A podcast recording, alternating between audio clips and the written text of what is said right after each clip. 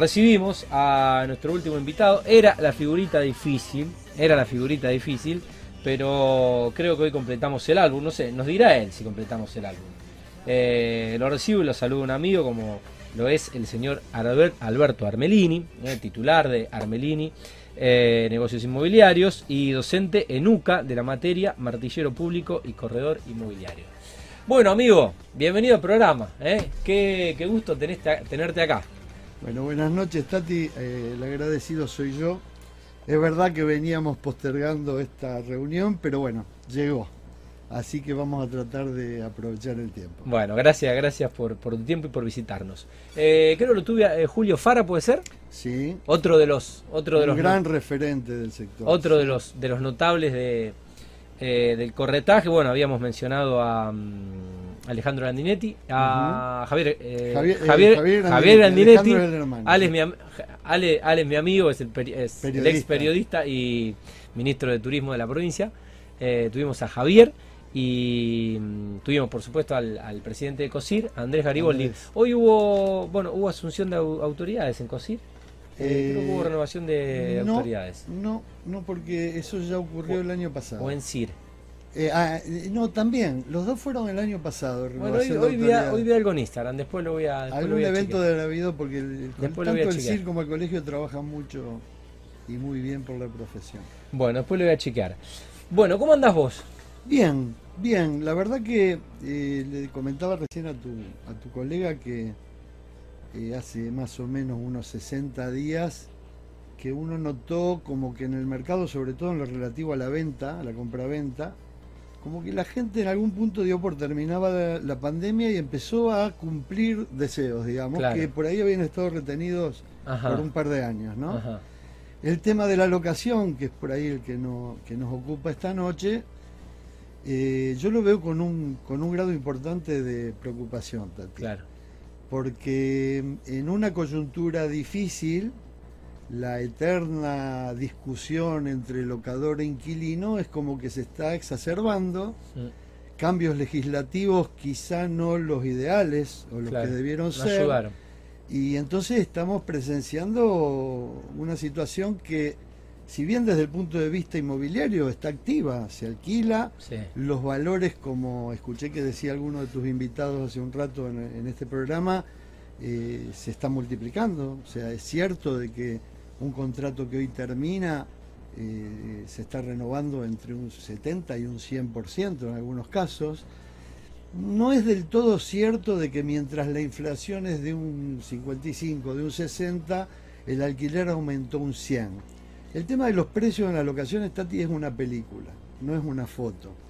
Porque yo también te podría decir que en, momentos de pandemia y de encierro eh, se renovaba muy por debajo de la inflación. Entonces en algún momento ese precio se acomoda, ¿no? Claro. Em, bueno, hablabas de algunas intervenciones legislativas. Eh, ¿Cómo ves en este caso, más allá de las posturas eh, del inquilino y del locatario, la postura en este caso del Estado, ¿no? Bien, mira, una herramienta que creo que en este siglo ya no se puede discutir, una herramienta indispensable es la intervención estatal. Yo, Tati, en los últimos 15, 20 años me he dedicado mucho al tema de la locación, a ver derecho comparado, cómo se maneja esto en otros países y demás. Creo que a esta altura discutir la intervención del Estado no, no corresponde. Eh, lo que sí se debe discutir es cuál es el nivel de esa intervención.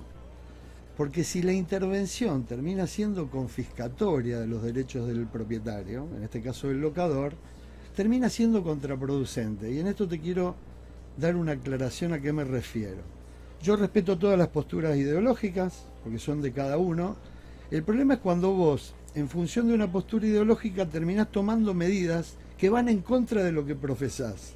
Ejemplo, quiero proteger al inquilino, pero tomo medidas que generan un aumento del 100% en los alquileres. No sé si me explico. Sí, no, se explica por sí misma la situación. Eh, eh, incluso se utilizan a veces, eh, yo creo en la buena fe de los legisladores y de quienes tienen iniciativas, pero muchas veces se utilizan argumentos en donde se tratan de solucionar los efectos pero no las causas. ¿Cómo hago para bajar los alquileres? pero no solucionó el problema de fondo que genera aumento de alquileres. He escuchado que se cita, por ejemplo, eh, el ejemplo de Berlín. Eh, ¿Qué pasa en Berlín? En Berlín se tomaron medidas que uno diría no son propias del capitalismo. Se puso un precio máximo de alrededor de 10 euros por metro cuadrado. Se permitía solo un aumento en función de la inflación concreta de ese año, 1,5, 1,3, que estos son, es comparar realidades muy distintas. Entonces he escuchado que se ha dicho, en la meca del capitalismo se aplica el límite y el Estado interviene. Sí, es correcto, pero habría que leer toda la historia. A los dos años hubo un fallo del Tribunal Federal Constitucional Alemán declarando la inconstitucionalidad. ¿Y qué pasó en esos dos años? Alguno decía, el capital es cobarde. Los grandes inversores de Berlín se fueron todos a Madrid, porque no hay límite. Entonces, y es lo que tengo miedo que pase acá. Escuchamos a, los colegas y a tus invitados que decían qué bueno el nivel de actividad que a pesar de la crisis se logra sostener. Ya vemos que hay ofrecimientos para invertir en Paraguay, en Uruguay, en Estados Unidos. Eso no es solo perder oferta inmobiliaria de propiedades que se pongan en alquilar. También todo lo que vos sabés, Tati, porque el nombre de tu programa lo dice, todo lo que moviliza la inversión inmobiliaria, que se va a darle trabajo a otra gente. Totalmente. Entonces, más allá de la ideología, es importante buscar soluciones prácticas que nos ayuden a solucionar el problema que es real de la persona que alquila y le aumentan un 50% el salario, con suerte, y tiene que soportar un aumento del alquiler del 100%. Todo eso es atendible y es un derecho constitucional el acceso a la vivienda digna y eso creo que está fuera de discusión. Clarísimo. Em, Alberto, el, impacto de, la ley de locaciones en el mercado locativo. ¿Cuáles fueron los puntos que se tocaron cuando se, alteró? Y, bueno, si podés resumir un poco la, Mira, yo, algunas aristas de, las consecuencias que tuvo más allá de esto que, ya venías diciendo. Bien, eh, mira, Tati, yo como siempre, cuando se hacen reformas o modificaciones, siempre hay aspectos que destacar, porque uno nota que hay eh, cierta normativa que corrige vicios. Te voy a dar un ejemplo concreto, podríamos hablar de muchos. El tema del depósito en garantía. Vos sabés que es normal y era legal mm. poder pedir el importe de un mes, en realidad la ley anterior decía un mes por cada año de contrato, en carácter de depósito en garantía, para cubrir daños en la propiedad o impuestos, etcétera. ¿Qué ocurría? En la práctica, con un país que tiene 40-50% de inflación o más, eh, el inquilino depositaba el depósito en garantía, lo recuperaba a los dos años nominalmente, o sea, si entregó 10.000, recuperaba 10.000, con lo cual no recuperaba 10.000. En términos de poder adquisitivo, mucho menos. Eso se modificó. Ahora no se puede pedir más que el equivalente al primer mes de alquiler y hay que restituir al valor del último mes de alquiler, indexación mediante, lo cual resulta justo. Eh, hay otros aspectos positivos. Ahora, en un país que el Estado no, evidentemente en 70 años no ha tenido las herramientas para solucionar el problema del déficit habitacional, y donde los recursos y la inversión la tenés que sacar del sector privado, cuanto más asustes al inversor, menos ofertas vas a tener y mm, por lo tanto los precios se van a complicar. Una cosa es no compartir la teoría del mercado y yo eso lo respeto. Ahora, otra cosa es desconocer las reglas. Si yo tomo medidas que me van a achicar la oferta inmobiliaria, necesariamente voy a tener un cuello de botella porque va a haber una propiedad para tres interesados.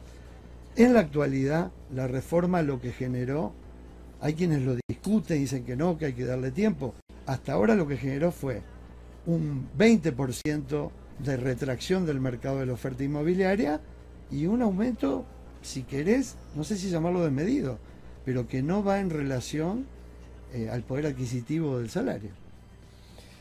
Clarísimo. Em, bueno, los efectos sobre la venta y la mm, inversión inmobiliaria, también explayándote un poco sobre, sobre este punto. ¿Qué, Estamos, a ver, eh, eh, estamos dentro del mismo círculo, ¿no? Sí. Cuando, a ver, ¿por qué alguien compra un departamento? Y yo en esto quiero dejar de lado la idealización. En general, como dije antes, el capital es cobarde, el capital es interesado, pero por definición. Entonces, cuando una persona eh, que tiene excedentes y que tiene capacidad de ahorro formula su portfolio, analiza tasas de retorno, o sea, utilidades. Entonces, yo, a ver, puedo idealizar y apelar al sentido de la solidaridad, que creo que en toda sociedad eh, bien conformada debe existir. Pero la verdad que si yo voy a decidir si invierto en Uruguay o si invierto en Paraguay o si invierto en Rosario, voy a analizar una tasa de utilidad. O si voy a hacer un plazo fijo o si voy a eh, invertir en la bolsa o lo que fuere. Entonces, la verdad que el gran peligro, y esta la, volvemos a la preocupación inicial, es que este, esta máquina que significa para la región la construcción, y es cierto todo lo que han venido comentando tus invitados de hoy, eh, o sea, en un contexto de crisis que además separe esa máquina, es complicado. Es complicado por todo lo que genera, eh, o sea, son más de 100 los rubros, tengo entendido, que se mueven en función de la obra. De la obra. 150. Perfecto, 150. Y fíjate vos qué es lo que hace un gobierno, ni bien asume si quiere reactivar. Lo primero que hace es invertir en obra pública. ¿eh?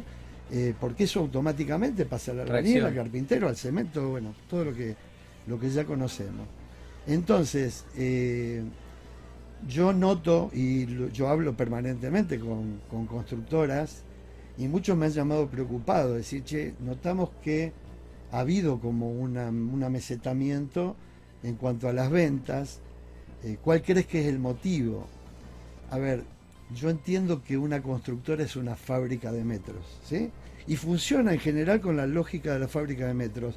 Si fuera una fábrica de escoba, tenés eh, un costo, un beneficio y un precio de mercado. Acá pasa lo mismo, entonces una baja en el costo de producción, como es la baja en dólares que se dio con la devaluación, adecua valores. Entonces, si antes un metro a pozo valía, por decir cualquier cosa, 1.400 dólares el metro y vale 1.100 y la máquina sigue funcionando. Pero eso además te afecta el mercado del usado, llamémosle. Porque si vos, Tati, tenías la idea que tu departamento costaba 80 mil dólares antes de la pandemia, no aceptás tan fácilmente de que hoy tuvo una baja del 20-30%. Entonces, fíjate qué corrimiento, ¿no? Perjudicial para el mercado, incluso de la locación. Te dijo, con esta ley yo no alquilo. Cuando se vence el contrato me retiro. Cerca del 20% de las carteras. Esa gente pone la propiedad a la venta en un valor difícil de realizar con lo cual queda paralizada. Mm. Gente mudándose a un mercado, en un mercado que cuesta conseguir propiedades y una propiedad que queda paralizada. La verdad que no le sirve a nadie. Totalmente. Eh, entonces, si vos me pedís una opinión personal, yo creo que la ley 23091, que es la que teníamos de alguna manera incorporada al Código Civil antes de la última reforma, funcionó muy bien durante más de 30 años y corrigió un mercado complicado como era eh, hasta el 76. Sería entrar en historia y no tenemos tiempo. Eh, y funcionó muy bien. Eh, vos pensás que en la Argentina hay aproximadamente, es un cálculo, ¿no? Ahora lo vamos a saber bien con el censo, pero alrededor o más de un millón de contratos de locación. Y la verdad que funcionaban medianamente bien. A veces pasa que las crisis, la necesidad política, genera, por ejemplo, que Lipodevsky, eh, que es a quien todos apuntan porque fue el autor intelectual del proyecto que hoy es ley, que después terminó votado por, otros eh, espectros políticos. Eh, yo sinceramente no sé si no hubiera convenido no modificar aquella ley o modificarla sobre los puntos positivos. El, que te nombré no es el único. Hay por lo menos cinco o seis puntos positivos de esta ley. El problema es que hay otros tantos que no lo son. Clarísimo. Bueno, ¿cómo ves, eh, ¿cómo ves este año Rosario, donde ya prácticamente se nos fue el primer semestre? ¿Y qué, esperan desde el sector para, la segunda mitad de año? Mira, Tati, si yo lo tuviera que, resumir en una palabra, yo espero certidumbre. Rosario, a ver, voy a decir una frase muy trillada, Rosario es hija de su propio esfuerzo, no es una mentira. En general los excedentes los generamos acá, y en general las inversiones de esos excedentes se dan en Rosario. Entonces no es casualidad eh, este tractor que desde hace, escuchaba a tu invitado, 15 años, dice, y es cierto. Eh, entonces, eh, si yo pido es estabilidad y previsibilidad, que la gente pueda decir, yo voy a hacer una inversión o voy a tomar una decisión de inversión y no me voy a encontrar dentro de seis meses con un panorama que me cambia absolutamente las reglas de juego, porque eso es lo que me invita a irme a Paraguay.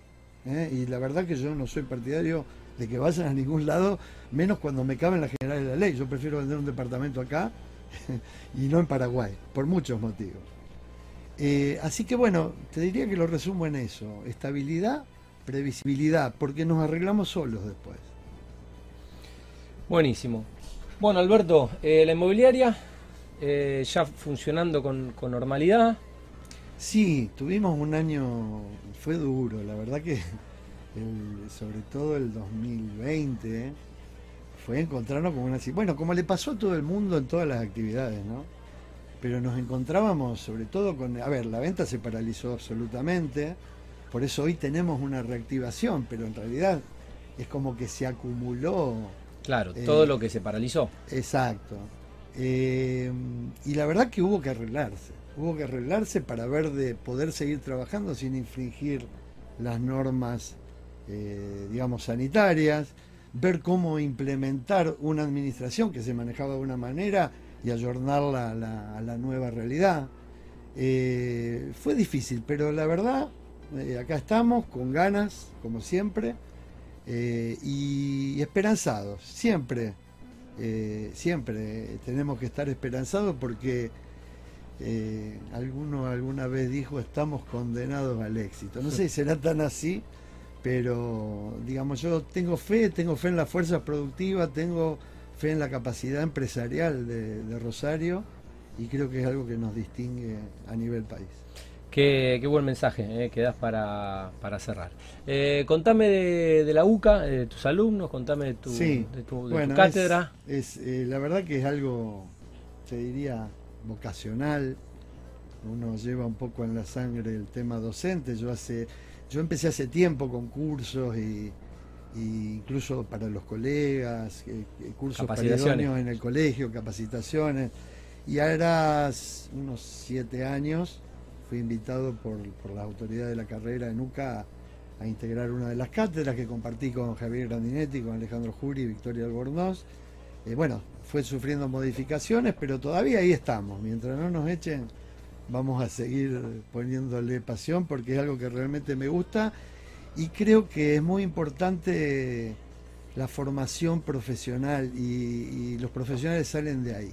Entonces, la educación, la formación. Es como estar en la maternidad, ¿viste? Apenas sale el profesional, tratar de dejarle algún mensaje. Tati, nosotros hicimos una transformación muy grande, que no sé si, si está valorada por la sociedad en el nivel que merece. Nosotros generamos un colegio en serio, eh, tenemos dos salas de tribunales de ética. Julio Fará te debe haber hablado de eso cuando estuvo acá. Realmente se sancionan los actos que, están reñidos con la ética profesional y sobre todo desde la facultad, y hablo de, la carrera en donde yo estoy y de la universidad en la que yo estoy, eh, es como que tratamos de generar y dedicamos mucho tiempo a que se entienda la función social de la propiedad, de la locación la función social del corredor. Nosotros estamos convencidos, como te decía, que la locación funcionó bien durante 30 años, que una partecita de ese mérito es nuestro. Y vos me conocés en función profesional, Tati. Nosotros tratamos de mediar. Nuestro trabajo es lograr acuerdos. Y más de una vez persuadimos a propietarios para que bajen pretensiones, con argumentos como eh, que no refleja el aumento que pretende, el aumento de sueldo. Yo sé que estamos hablando de dinero y es complicado, pero es muy importante que el profesional salga convencido de que somos actores de la paz social. En un pedacito, ¿eh? muy chiquito, contribuimos a la paz social. Y eso nos va a enaltecer como profesionales y nos va a hacer ganar el respeto de la sociedad. Qué bueno. Bueno, amigo, gracias por, por la visita, gracias por, por, esta, linda, esta linda charla. Te libero, eh, no sé si ya terminas la jornada. Yo por suerte sí, me voy a dar el segundo tiempo de River, que va ganando 1 a 0. Muy bien. Y bueno, mañana viernes otra vez. Tati, yo te, de verdad, de corazón, te agradezco la deferencia de invitarme. Estoy a disposición. Estaba re pendiente esta nota. Eh, Pero sabíamos con la tranquilidad de que en algún momento de que a hacer. Sí va y aprovecho para dejarle un saludo a, toda tu audiencia y a, y a nuestra comunidad, porque de alguna manera la comunidad de la construcción y la inmobiliaria mm. estamos hermanados y, y bueno, desear un, un buen año, lo que resta de él para todos. Muchas gracias. El señor eh, Alberto Armelini, eh, titular de Armelini, Alberto Negocios Inmobiliarios y docente en UCA de la materia martillero público y corredor inmobiliario. Un amigo.